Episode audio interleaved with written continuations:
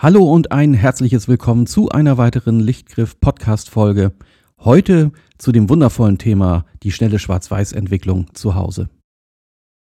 Da haben wir jetzt 36 Mal den Auslöser betätigt, haben einen Film vollgeknipst und stellen uns danach die Frage, was machen wir jetzt mit dem guten Stück? Und die einfache Antwort auf die Frage ist, wir gehen jetzt zu einem Fotolabor und lassen das mal ganz einfach und schnell entwickeln.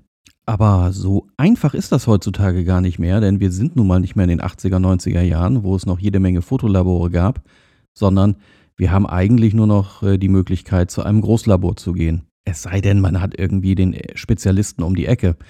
Leider habe ich das nicht in so einer Kleinstadt. Das heißt, da muss man schon ein bisschen kreativer werden.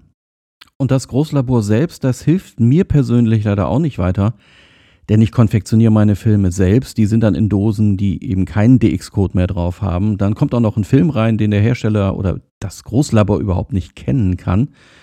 Ja, und das nächste ist, ich benutze dann auch noch einen ASA-Wert, der nicht dem Nenn-ASA des Films entspricht. Das heißt, ich müsste auf ähm, den Umschlag, in den ich meinen Film packe und beim Labor abgebe, detailliert draufschreiben, was ich gerne hätte. Und leider funktioniert das erfahrungsgemäß mit den Großlaboren fast gar nicht mehr. Ja, und dann bin ich natürlich auch von der digitalen Welt mittlerweile geprägt und will jetzt nicht unbedingt ähm, eine Woche warten, dass ich meine Bildergebnisse sehen kann. Obwohl man ja eigentlich sagt, das analoge Fotografieren soll entschleunigen. Aber so entschleunigen natürlich auch wieder nicht. Für mich im Besonderen kommt dann noch eine ganz spezielle Anforderung dazu, denn wenn ich äh, eine Kamera in der Werkstatt restauriert habe, dann ist es am Ende selbstverständlich nach aller Messerei und Justiererei, dass ich die Kamera auch tatsächlich ausprobiere mit einem Probefilm. Und zu diesem Zweck will ich natürlich nicht 36 Bilder verschießen, sondern ich konfektioniere mir dann so ein Filmchen, wo ich effektiv so 10 Bilder drauf kriege, schieße ein paar Testmotive damit und will die natürlich zeitnah danach entwickeln haben und begutachten können, ob das auch alles in Ordnung ist, was ich da getan habe. Und das macht es fast unabdingbar, dass ich mir meine Filme selber entwickle. Ein weiterer riesiger Vorteil ist, dass ich nach Belieben pushen und pullen kann. Das heißt also, anstatt den Nenn-ASA-Wert des Filmes zu nehmen, kann ich mit einem höheren oder einem niedrigeren fotografieren und eben bei der Entwicklung dafür sorgen, dass dann die richtigen Bilder dabei rauskommen. Das ist ganz praktisch, wenn man, wenn man pusht, also einen höheren ASA-Wert verwendet, zum Beispiel eben den Ilford FP4 anstatt mit 125 mit 250 äh, zu belichten dann äh, entstehen richtig starke, satte Kontraste. Wenn man das mag, kommen da schon wirklich beeindruckende Negative bei heraus.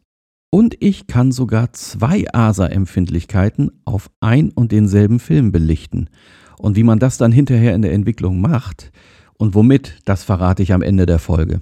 Vielleicht noch am Rande erwähnt, ich beschreibe hier meinen Prozess für 35 mm Kleinbildfilm und äh, nicht für Mittelformat. Äh, sonst müssten wir nämlich noch ein paar mehr Utensilien anschaffen. Wir beschränken uns jetzt hier mal auf meine spezielle Methode für Schwarz-Weiß-Entwicklung von Kleinbildfilmen. Im Zentrum meiner schnellen Schwarz-Weiß-Entwicklung steht die Jobo 2400 Tageslichtentwicklungsdose. Das Ding ist wirklich genial und ist auch eigentlich das Geheimnis, warum die Entwicklung so schnell und problemlos geht. Ich kann nämlich ohne Dunkelkammer und Wechselsack den Film aus der Kamera direkt in die Jobo 2400 stecken, einspulen und die Entwicklung beginnen. Und das ist wirklich ein zeitlicher Riesenvorteil und es ist in der Handhabung so super einfach, das ist genial. Zur Bedienung der Jobo 2400 Tageslichtdose gibt es übrigens auf meiner Website www.lichtgriff.de eine Beschreibung, so eine Bilderanleitung, wie man damit umgeht. Und wer da also mehr drüber erfahren möchte, der kann gerne mal einen schnellen Blick auf meine Website werfen. Das nächste Utensil, was man braucht oder hoffentlich nicht braucht, aber immer im Haus haben sollte, das ist ein Wechselsack. Der ist dann dafür da, wenn irgendwas beim Entfernen des Films aus der Kamera oder beim Einspulen in die Dose irgendwie schief geht und man möchte den Film retten, dann muss es natürlich dunkel sein, wenn man mit dem Film direkt rumhantiert. Und dafür braucht man Wechselsack. Das muss kein riesiger sein. Einer, der unter dem Begriff klein verkauft wird, reicht da völlig aus. Dann brauchen wir zwei Messbecher mit äh, einem Liter Volumen. Handelsübliche Ware, da braucht man nichts Besonderes nehmen. Wir brauchen noch eine leere, saubere 1 Liter Flasche. Da wollen wir später den Fixierer drin aufheben, weil man den ja immer und immer wieder verwenden kann. Dann brauchen wir eine Schere, ein paar Wäscheklammern. Man kann auch echte Filmklammern nehmen, aber so wichtig ist das nicht. Und ganz wichtig, wir brauchen ein Thermometer. Darüber hinaus nicht ganz unpraktisch eine Stoppuhr, die im Zweifelsfall natürlich einfach auch das Smartphone sein kann. Da wir am Ende die verbrauchten Chemikalien ordnungsgemäß entsorgen wollen, ist es natürlich auch nicht verkehrt, irgendwie vielleicht so einen 5-Liter-Kanister, so einen alten äh, äh, zur Verfügung zu haben, wo man äh, Chemikalienreste aufbewahren kann, um sie dann zur Entsorgung zu bringen. Nicht ganz unwichtig am Ende ist natürlich der Zugang zu einem Waschbecken, wo man Warm- und Kaltwasser bekommt. Ähm, setze ich jetzt mal als gegeben voraus, ansonsten macht natürlich die ganze Entwicklung zu Hause gar keinen Sinn. Neben dem Handwerkszeug brauchen wir noch ein bisschen Chemie. Und da setze ich immer sehr gerne auf äh, Kodak X-Tool als Entwickler, den Adofix Express als Fixierer und äh, wer zu Hause kein weiches Wasser hat, dem empfehle ich noch ein Netzmittel das gute Xtol wird ja als äh, Pulver verkauft, ist damit auch extrem lange haltbar und wenn man das benutzen will, muss man daraus erstmal eine Stammlösung ansetzen. Und das ist super simpel. Da geht man in den Baumarkt oder Supermarkt und holt sich einfach so einen 5 Liter Kanister mit destilliertem Wasser. Und äh, den schraubt man zu Hause auf, füllt den Part A, ne, man kriegt ja zwei Beutel von dem Xtol, den ersten Beutel, der mit Part A beschriftet ist, den kippt man da rein Deckel drauf, schüttelt ein bisschen, lässt sich das komplett auflösen und ähm, macht das gleiche dann mit Part B. Auch wieder rein, warten, bis es komplett aufgelöst ist und fertig ist die Stammlösung. Die angesetzte Stammlösung in diesem 5-Liter-Kanister, die hält durchaus 9 bis, wenn man Glück hat, 12 Monate. Den Fixierer müssen wir natürlich auch noch ansetzen. Äh, wenn wir zum Beispiel den Adofix Express nehmen, ähm, ist das relativ simpel. Wir nehmen eine Literflasche, machen ein Viertel von dem äh, Fixierer rein und füllen den Rest auf mit äh, Wasser. Gut, das ist jetzt vielleicht nicht ganz so die optimale äh, Kombination. Dann hat man einen sehr kernigen äh, Fixierer, der sehr schnell geht. Aber damit ist das Ganze auch schon fertig. Und nochmal zu dem Netzmittel. Das ist so ein Hilfsmittelchen. Das sind so ganz kleine winzige Fläschchen. Die nehmen nicht viel Platz weg. Ähm, die sorgen dafür oder das Netzmittel sorgt dafür, dass äh, das Wasser ähm, ja möglichst fleckenlos trocknen kann von den Negativen. Wie gesagt, wenn man so super weiches, gutes Wasser hat, wie wir hier zu Hause mit einer deutschen Härte von 0,9, das ist wirklich sehr, sehr wenig, äh, dann kann man auf so ein Netzmittel komplett verzichten, weil das Ganze sowieso ohne jegliche Kalkflecken abtrocknet. Wer das nicht zur Verfügung hat, ähm, ja, dem empfehle ich dieses Netzmittel. Wie man das anwendet, kommen wir dann später noch dazu. Jetzt kommt nämlich die Schritt-für-Schritt-Anleitung und zwar am Beispiel eines Ilford FP4 Plus, den ich auf zufällig mal wieder 250 ASA belichtet habe und den entwickeln wir jetzt mal Schritt für Schritt. Der erste und einfachste Schritt bei der ganzen Angelegenheit ist, wir nehmen den Film aus der Kamera. Den Filmanfang selbst schneiden wir jetzt großzügig und ganz gerade mit der Schere ab. Dann bleiben ja jetzt so oben und unten äh, so zwei spitze Kanten übrig von dem Film. Da setzen wir die Schere nochmal an und schneiden so ganz leicht im 45-Grad-Winkel diese spitzen Ecken weg. Das hat den Zweck, dass der Film später in die Spule, in die er eingespult wird, so besser reinflutschen kann. Wenn da so scharfe Kanten dran sind, dann kann der sich vielleicht auch mal unglücklicherweise verhaken. Das wäre sehr doof, kommt sehr, sehr selten vor. Und dann bräuchte man eben den Wechselsack, den man ja zur Not irgendwo in der Schublade haben sollte. Die Filmpatrone kommt jetzt im nächsten Schritt in die Jobo 2400 in meinem Beispiel. Wie man die benutzt, wie gesagt, www.lichtgriff.de, da findet ihr eine kleine Beschreibung dazu. Und ähm, wenn die Filmpatrone drin ist und die Jobo 2400 dann ja zwangsweise wieder lichtdicht ist, kann es jetzt mit der eigentlichen Chemie losgehen. Damit ich von dem Xtol nicht immer so viel verbrauche, äh, mische ich mir das immer zusammen 1 plus 1. Das heißt, ein Teil von der Entwickler-Stammlösung plus ein Teil Wasser. Das hat auch einen zweiten positiven Nebeneffekt. Ich kann damit die Temperatur steuern. Einfaches Beispiel, vielleicht haben wir es ja alle noch äh, als Schulwissen parat. Die Ausgleichstemperatur ist ja immer quasi ähm, die Temperatur des einen Körpers plus die Temperatur des anderen Körpers. Wenn die jetzt so also gleiches Volumen haben, äh, dann ist im Prinzip äh, der Durchschnitt davon äh, die Ausgleichstemperatur. Oder anders gesagt, äh, ich habe jetzt 200 Milliliter äh, Stammlösung, die hat beispielsweise 18 Grad, so Raumtemperatur. Und äh, um jetzt auf 20 Grad zu kommen für meine fertige Entwicklungslösung, ne, optimale Temperatur 20 Grad, müsste ich jetzt einfach nur die gleiche Menge mit 22 Grad dazu messen. Das ist wie gesagt die simpelste Art und Weise, die richtige Temperatur hinzubekommen. Man sollte da auch nicht päpstlicher sein als der Papst, denn so auf einen Grad kommt es jetzt wirklich nicht an. Also ja, ich, es gibt Stimmen, die da sagen, das muss auf 0,5 Grad genau sein, sonst klappt das alles nicht. Konnte ich noch nie in all den Jahren feststellen, äh, dass es da irgendwelche signifikanten Abweichungen gegeben hätte. Deswegen, wenn das so rund seine 20 Grad hat, dann ist das schon in Ordnung. Die so angesetzte fertige Entwicklungslösung die füllen wir jetzt einfach in die Jobo. Die ist zufrieden, wenn ich so 4 bis 450 Milliliter da reinkippe. Ich glaube, auf 400 Milliliter oder 450 ist die, glaube ich, äh, so angegeben. Aber wir machen dann eine Kippentwicklung. Das heißt, äh, nachdem der Entwickler eingefüllt ist, werden wir die so alle 30 Sekunden bis eine Minute immer so ein paar Mal kippen. Nicht schütteln. Also da soll kein Schaum drin entstehen, wo möglicherweise hinterher der Film nicht komplett benetzt wird. Einfach so ein bisschen hin und her kippen und das regelmäßig und dann eben die Entwicklungsdauer abwarten. Bei so einem Ilford FP4 250 ASA bei 20 Grad und Xtol 1 plus 1 gemischt brauchen wir 12 Minuten. Das ist so der Regelfall. Wer da detailliertere Informationen braucht, dem empfehle ich die Massive Dev Chart. Das gibt es auch als App, das werde ich in der Beschreibung nochmal verlinken. Da sind ganz viele Kombinationen aus äh, Entwickler und Film äh, verzeichnet und den daraus resultierenden optimalen Entwicklungszeiten sehr zu empfehlen. Die Stoppuhr habe ich mit dem Einfüllen des Entwicklers bereits mit gestartet und wenn die Entwicklungszeit abgelaufen ist, dann fülle ich den Inhalt der Jobo-Dose zurück in den Messbecher. Jetzt füllt man direkt aus der Leitung dreimal hintereinander frisches Wasser in die äh, Entwicklungsdose hinein, äh, kippt und schüttelt das ein wenig so durch. Wiederholt das, wie gesagt, dreimal und dann haben wir den Entwickler soweit raus aus der Dose. Das heißt, der Entwicklungsprozess läuft dann auch nicht weiter. Und wir können jetzt im nächsten Schritt einfach den Fixierer einfüllen. So, und das machen wir ein klein bisschen anders. Wir haben ja, als wir den Filmanfang abgeschnitten haben, den haben wir hoffentlich uns zur Seite gelegt. Und ähm, wir füllen also erstmal in unseren zweiten Messbecher so ungefähr einen halben Liter von dem äh, Fixierer hinein. Vier 450 Milliliter davon füllen wir dann in die Jobo-Dose und in den Rest, der jetzt in dem Messbecher verbleibt, da schmeißen wir den Filmabschnitt rein.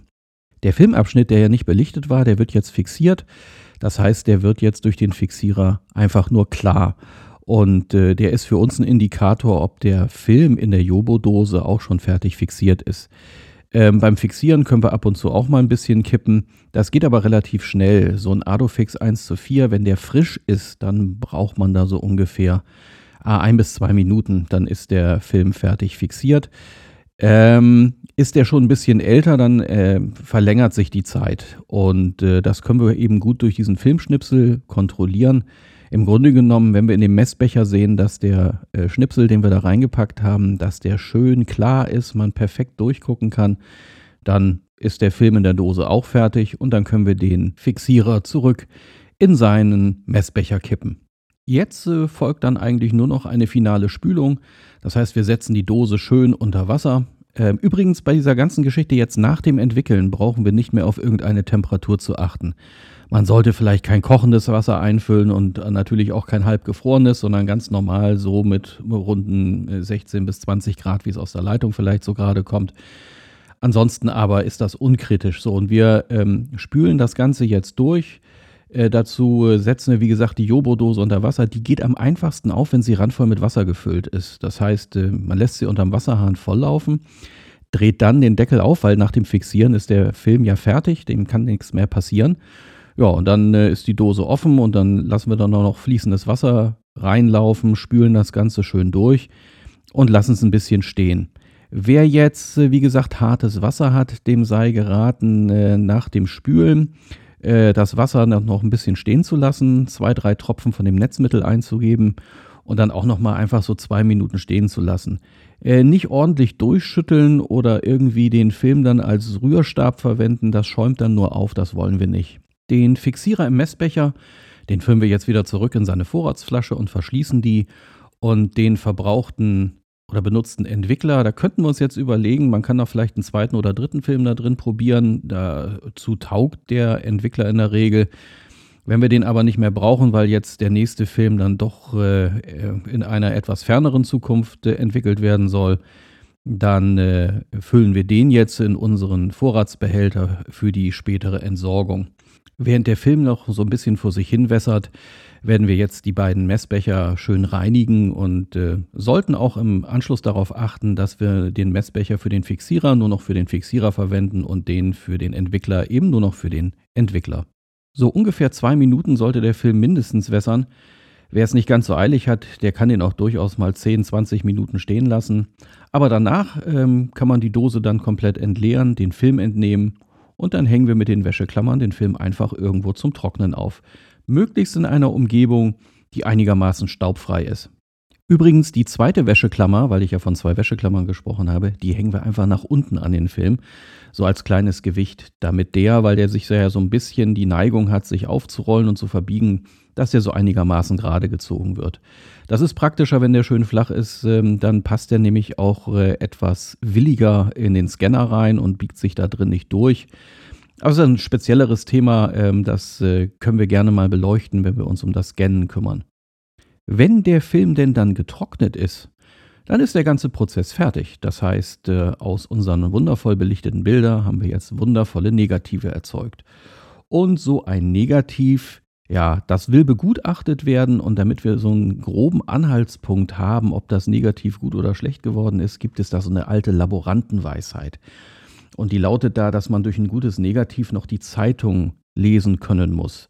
Das heißt, der Film soll eine gute Zeichnung haben, einen guten Kontrast, soll aber nicht so geschwärzt sein, dass man äh, durch die dunklen Bereiche schon nichts mehr durcherkennen kann. Aber als Anhaltspunkt ist das schon mal ein ganz guter Startwert. Wenn die Ergebnisse nicht ganz so geworden sind, wie man sich das erhofft hat, dann sollte man immer anfangen, nur einen Parameter zur Zeit zu ändern. Also zum Beispiel zu sagen, jetzt mache ich mal eine Minute mehr Entwicklungszeit oder eine Minute weniger aber nicht auf die Idee kommen, dass man sagt, ich erhöhe jetzt gleichzeitig die Temperatur und erhöhe gleichzeitig die Entwicklungszeit, weil man kann hinterher dann nicht sagen, welcher Parameter zu welchem Ergebnis geführt hat. Ganz wichtig, immer nur einen Parameter zur Zeit ändern und sich damit dann an, den, an die eigentlichen persönlichen optimalen Werte herantasten. In der Regel wird man am Ende ohnehin nur die Entwicklungszeit verändern, denn die 20 Grad sind einfach bei der Schwarz-Weiß-Entwicklung eine recht optimale Temperatur, an der man jetzt nicht unendlich rumexperimentieren sollte.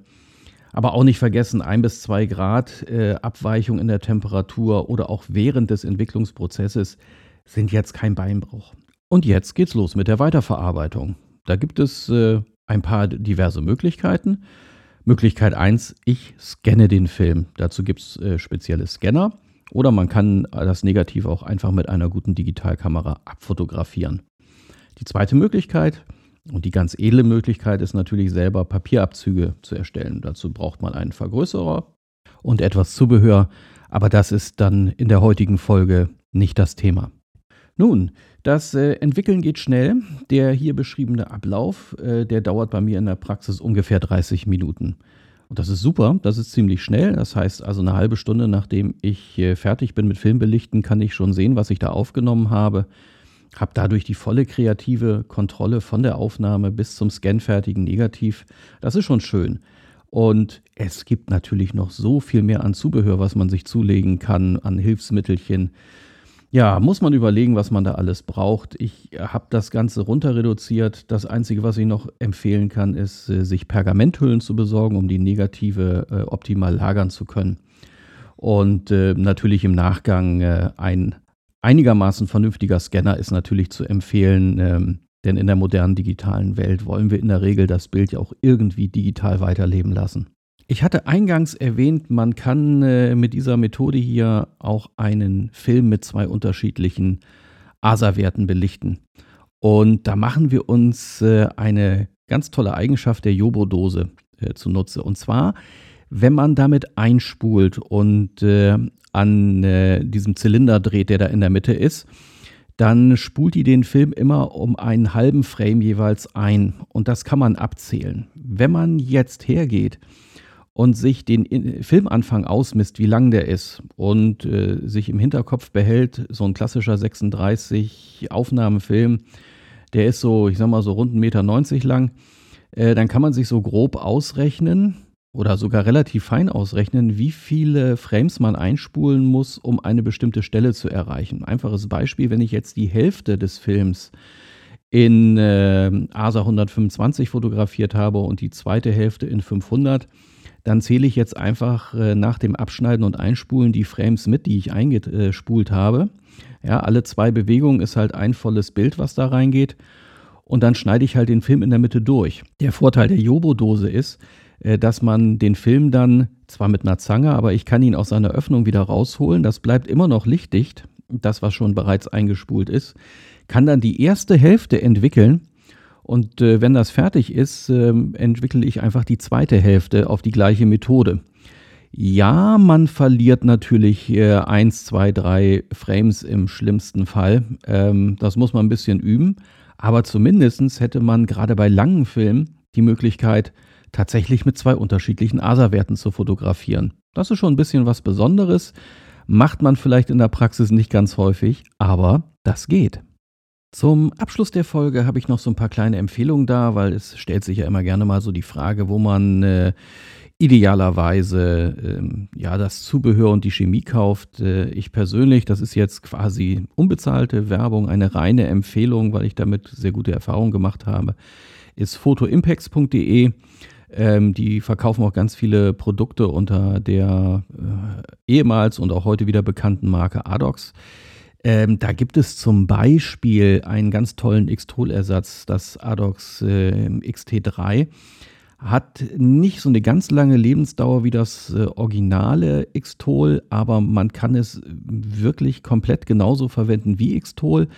Und auch ein Riesenvorteil ist, das Ganze gibt es in kleineren Beuteln, mit denen man nur ein Liter Stammlösung ansetzen muss. Das ist super praktisch. Man kann ja auch mit so Hilfsmittelchen äh, wie Protektan äh, so eine Flasche mit seiner Chemie äh, länger am Leben lassen, als wenn man es dem normalen Sauerstoff aussetzt. Da gibt es also so Mittel und Wege, das in die Länge zu ziehen.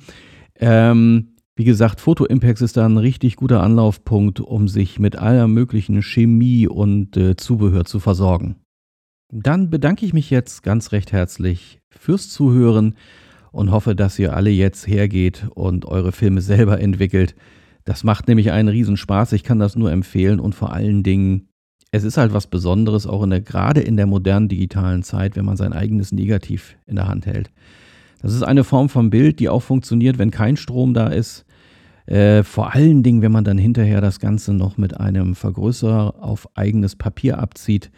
Das hat schon was Erhabenes. Aus Bildern wird dann wirklich was Besonderes, weil man sieht etwas, es ist eine handwerkliche Leistung, die drin steckt. Man bekommt plötzlich einen ganz anderen Zugang zu dem Bild. Wie gesagt, ich empfehle euch das, wünsche euch viel Spaß beim Entwickeln. Bis zum nächsten Mal.